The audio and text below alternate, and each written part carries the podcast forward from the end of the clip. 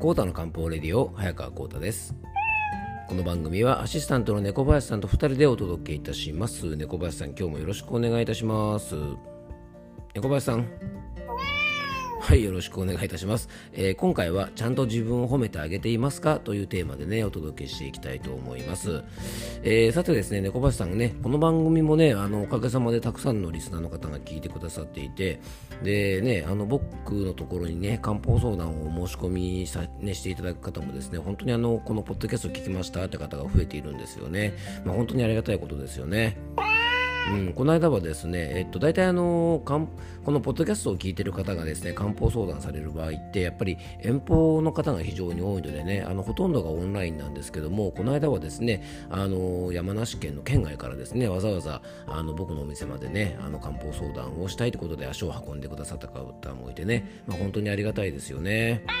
うん、あの本当にね、まあ、リスナーの皆さんには感謝をしております。本当ありがとうございます。えー、さてですね、猫ボさん、今日はね、またメッセージをちょっといただいてるんでね、最初にちょっと紹介したいと思います。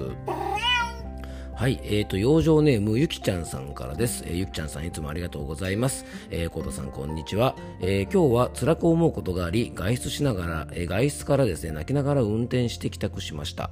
えー、手洗いやうがい、えー、ね、顔洗いをしてヘロヘロになりながら買ってきた肉じゃがを、え、チンして、え、この番組の配信を聞きました。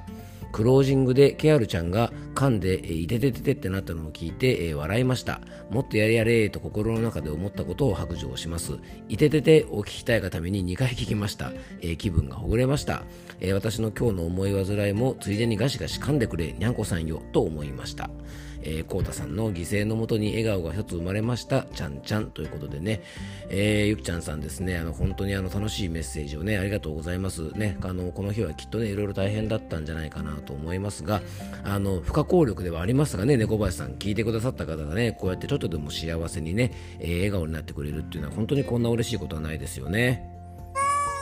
あのぜひですねゆきちゃんさんがあの永久保存版としてですねあの私のいててててを楽しんでいただけたらと思います。猫林さんね。はいということでね、えー、今日の本題に入っていきましょう。コータの漢方レディオ今日もよろしくお願いいたします。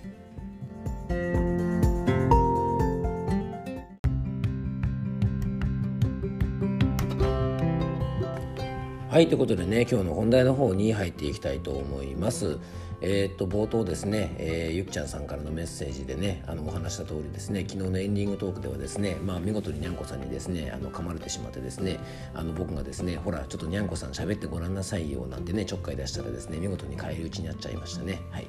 あのうちの猫はですね結構よくあの泣くんですね。なんかね喋れるんじゃないかなと思うぐらいですねあの意思表示をですねニャーニャーニャーニャー泣くんですね。まあでもね猫が喋るとか言うとですねよくあのねもうあのペットを溺愛しているねワンワンコさんとかですねニャンコさんを溺愛しているですねあのねあの飼い主あるあるでですねうちの犬喋るんですとかですねうちの猫喋れるんですなんて話をするとですね大体ですねあのペットを飼ってない人からはですねやれやれって目で見られるんですよね。まあ皆さんもねあのうちの猫は喋りますから あのよかったらですねたまにあのニャーニャー喋ってるところをですね、え、インスタのストーリーとかにねあの開けてますのでよかったら覗いてみてください。はい、えー、今日の本題に入っていきましょう。えっと、昨日はですね連休明けで仕事とかね学校に行くのが結構嫌だったなんて方もね多いんじゃないかなと思います、まあ、ちょうどねシルバーウィークなんて呼び方もされてるぐらいですね。3連休が2回ぐらい続いてですね結構休みが長かったですよね。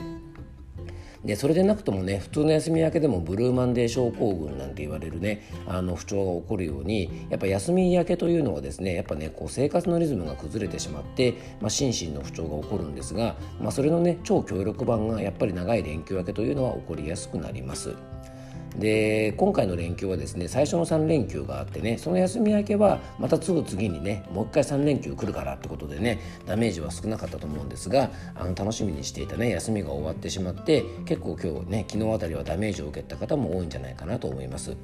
まあ、昨日はね本当に学校行きたくないなとか仕事行きたくないなとか朝起きてねあの子供とか家族の支度したくないなとかなんかこうね日常生活に戻ることに対してちょっとしたこうストレスを感じた方もね多かったんじゃないかなと思いますがまあ、これはね決して学校が嫌いとかね仕事が嫌いとか家のことがしたくないとか、まあ、そういうのではなくて普段の生活リズムや気持ちの持ち方からですね、まあ、休日モードに一回変わっちゃったことで、ま、心の状態とかですね体の状態が変化してまた元の状態に戻ろうとする時に起こる、ま、違和感のようなものからね起こる不調じゃないかなと思います。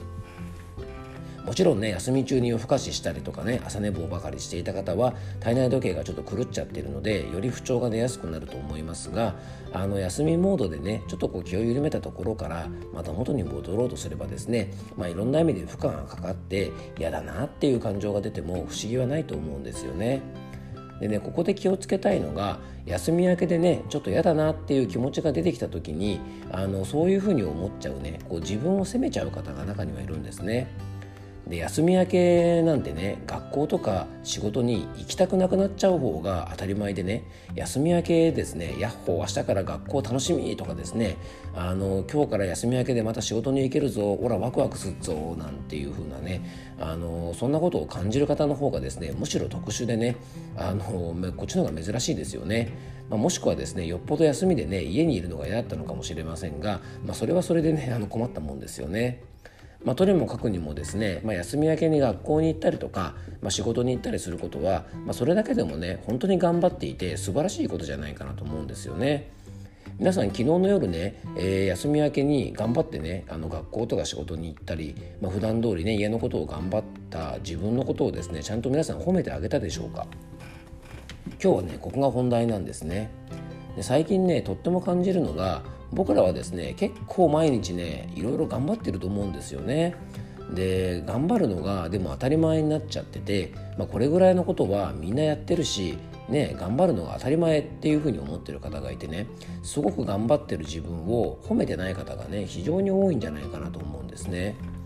で冒頭ですね連休明けのね出勤とか通学のことを例えに出しましたが自分で自分自身を褒めてあげれないということはねこれ実は自己肯定感の低下にもつながっていくんですね。でね朝起きれて偉いとか、ね、朝ごはん食べて偉いとかね満員電車で通勤通学して偉いとかねまあ、あの家族の朝ごはんを早く起きて作って偉いとかお弁当を作って偉いとかね一日子育てして本当に偉いとかあの実はね僕らの生活の中にはもっともっとね自分で自分のことを褒めてあげるべきことがたくさんあると思うんですよね。で毎日の生活の中で行っているいろんなことはですね、まあ、決して誰かに褒められたくてやっているわけじゃないと思いますがあの頑張ってることをですね当たり前にしなくてもいいと思うんですよね。やっぱねあの褒められて悪い気は誰もしないと思いますし自分で自分のことを褒めてもですね全然いいと思うんですよね。でね自分で自分を褒めるなんて甘やかしだなんて方もいるかもしれませんが人間は褒められた方が成長するっていうことはですね実は脳科学的にもねあのしっかりと認められてることなんですよね。なので自分を褒めるということはね自分のことを認めてあげるということにもつながります。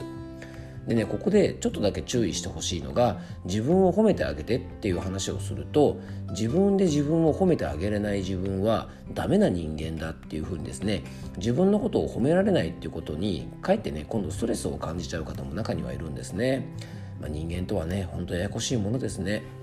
で自分を褒める以上にある意味大切なのがね例えば自分のことを褒めれないなら褒めれないで自分はこういう気質のね、まあ、こういうタイプの人間だから、まあ、簡単にね自分のことを褒めたりはできないよねっていうふうにある意味ですね自分のいいところも悪いところもひっくるめてやっぱ受け入れてねそれでやっぱ納得するってことがね非常に大事だと思うんですよね。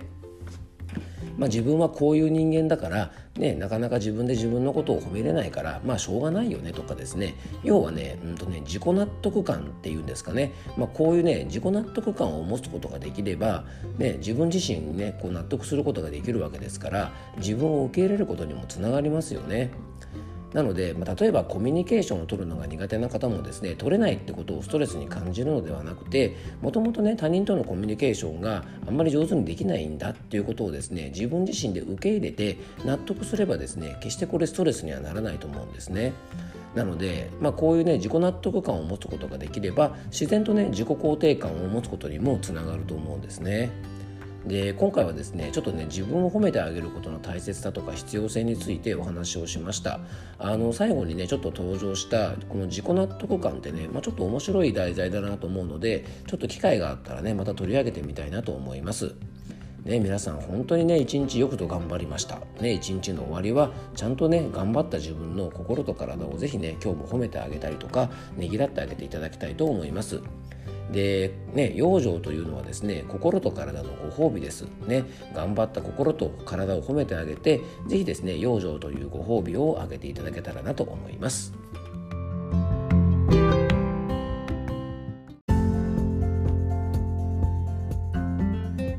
もクロージングのお時間です。いや猫林さんマイクをつなげてるつもりがですね間違えてね充電器のコードさしちゃった。間違えてたね。なのでもしかしたらですね今日のあの本題のというかですねメインのところがですねいつもよりちょっと声があの聞きにくかったかもしれませんがあのちょっとお聞き苦しい点がございましたら、えー、どうかねあの猫林さんに免じてご容赦いただけたらと思います。はい、ということでね、えっ、ー、と、今日はですね、まあ、自分で自分のことを褒めてあげて、なんて話をさせていただきました。まあ、猫林さんね、やっぱりあの、にゃんこさんに比べるとですね、我々人間結構頑張ってますよね。あまあ確かにね、にゃんこさんもにゃんこさんなりにね、結構頑張ってますよね。もうね、人間だろうが猫だろうがワンコだろうがですね、みんな頑張って生きてるのでね、あの、ぜひぜひですね、あの、皆さん自分のことをもっともっと褒めてあげていただけたらなと思います。えー、最後に僕からご案内です、えー、この番組ではね、あなたからのメッセージや番組テーマのリクエストなどをお待ちしております。えー、メッセージやご質問はね、えーと、番組詳細の方に専用フォームのリンクを貼り付けておきますので、そちらの方からか、えー、Twitter や、えー、Instagram などの DM からお気軽にメッセージを送ってください。えー、今日も聞いていただきありがとうございます。どうぞ素敵な一日をお過ごしください。漢方専科サラダ薬房の早川幸太でした。では、また明日。